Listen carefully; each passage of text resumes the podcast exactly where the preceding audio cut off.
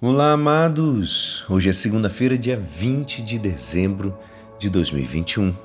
Estamos na quarta semana do Advento e a nossa igreja nos convida a meditar juntos o Evangelho de São Lucas, capítulo 1, versículos 26 a 38. No sexto mês, o anjo Gabriel foi enviado por Deus a uma cidade da Galiléia chamada Nazaré, a uma virgem prometida em casamento a um homem chamado José ele era descendente de Davi e o nome da virgem era Maria. O anjo entrou onde ela estava e disse: Alegra-te, cheia de graça, o Senhor está contigo. Maria ficou perturbada com essas palavras e começou a pensar qual seria o significado da saudação. O anjo então disse-lhe: Não tenhas medo, Maria, porque encontrastes graças diante de Deus. Eis que conceberás e darás à luz um filho a quem porás o nome de Jesus. Ele será grande, será chamado Filho do Altíssimo, e o Senhor Deus lhe dará o trono de seu pai Davi. Ele reinará para sempre sobre os descendentes de Jacó, e o seu reino não terá fim. Maria perguntou ao anjo: Como acontecerá isso se eu não conheço homem algum? O anjo respondeu: O Espírito virá sobre ti, e o poder do Altíssimo te cobrirá com sua sombra. Por isso, o menino que vai nascer será chamado Santo Filho de Deus. Também Isabel, tua parenta, concebeu um filho na velhice. Este já é o sexto mês daquela que era considerada estéril, porque para Deus nada é impossível.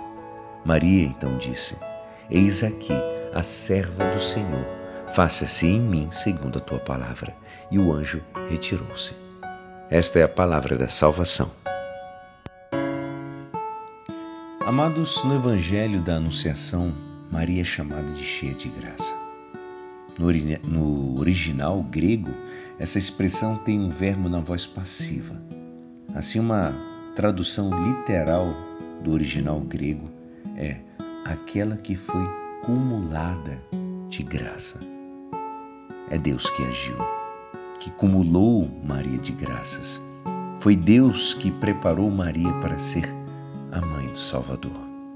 A iniciativa é totalmente de Deus e Maria reconhece esse protagonismo de Deus. Ela se apresenta como a serva do Senhor. Maria não tem orgulho.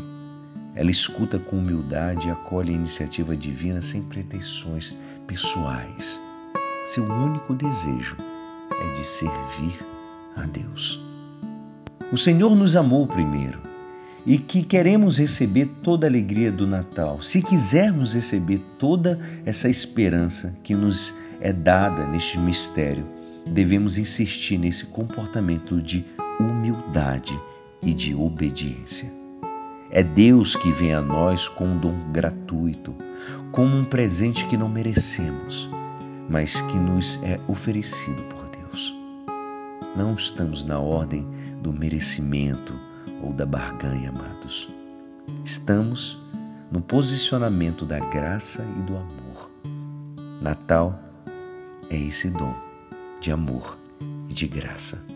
Nos preparemos para este Natal. E é assim, esperançoso que esta palavra poderá te ajudar no dia de hoje que me despeço. Meu nome é Alisson Castro e até amanhã. Uma abençoada semana. Amém.